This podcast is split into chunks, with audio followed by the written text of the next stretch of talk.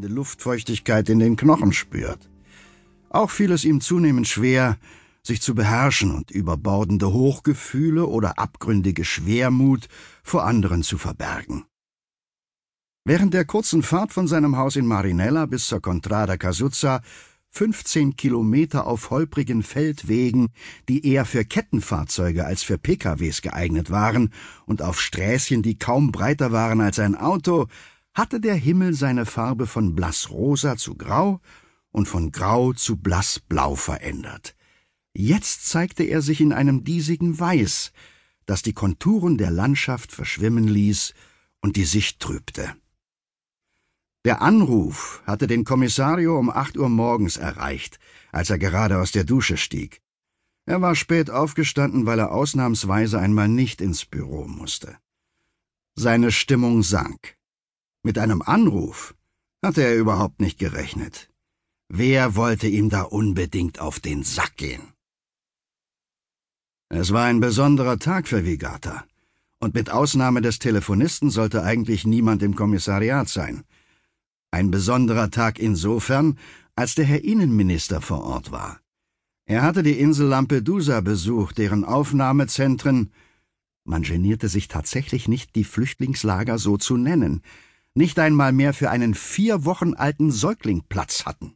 Sardinen in der Dose hatten mehr Bewegungsfreiheit. Und jetzt wollte er sich auch noch die Notunterkünfte in Vigata ansehen, die gleichfalls so brechend voll waren, dass diese armen Geschöpfe auf dem Boden schlafen und ihre Notdurft im Freien verrichten mussten. Aus diesem Grund hatte der Signori Questori Bonetti Alderigi die allgemeine Mobilmachung des Polizeipräsidiums Montelusa und des Kommissariats Vigata angeordnet. Die Polizeibeamten sollten die Straßen absperren, die der hohe Staatsvertreter nehmen würde, und dafür sorgen, dass er keine Pfiffe, Buhrufe und Beschimpfungen hochsprachlich Protestkundgebungen genannt, sondern nur den Applaus von ein paar Hungerleidern zu hören bekam, die man eigens dafür herangekarrt und bezahlt hatte. Ohne das geringste Zögern hatte Montalbano die ganze Angelegenheit seinem Vize Mimi Augello übertragen und die Gelegenheit genutzt, einen Tag freizunehmen. Allein wenn Montalbano den Signori im Ministro im Fernsehen sah, geriet sein Blut in Wallung. Kaum auszudenken, was passierte, wenn er ihm persönlich selber begegnen würde.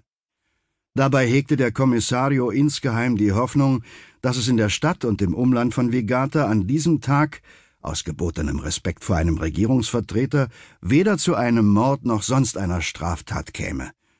Die Kriminellen würden doch wohl genügend Takt und Feingefühl aufbringen, diesen Freudentag nicht zu verderben. Wer also konnte der Anrufer sein? Montalbano beschloss, das Klingeln zu ignorieren. Aber nachdem das Telefon kurz verstummt war, fing es wieder an zu läuten. Und wenn es Livia war, die ihm etwas Wichtiges mitzuteilen hatte? Nein, es half nichts, er musste das Gespräch annehmen. Pronti, dottori, Catarella sum! Montalbano war baff. Catarella sprach Latein? War die Welt jetzt völlig aus den Fugen geraten? Nahte das Ende aller Zeiten? Er hatte sich bestimmt verhört. Was hast du gesagt? Catarella hier, Dottori. Er atmete erleichtert auf. Die Welt war wieder in Ordnung. Was gibt's?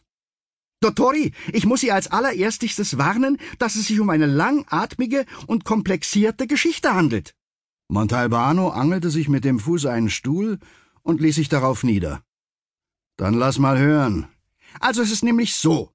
Heute Morgen unterstellte sich der Unterzeichnete zu Diensten von Dottori Augello, insofern als man nämlich die Landung des Hubschraubers erwartete, der den Signore e Ministro... Ist er schon da?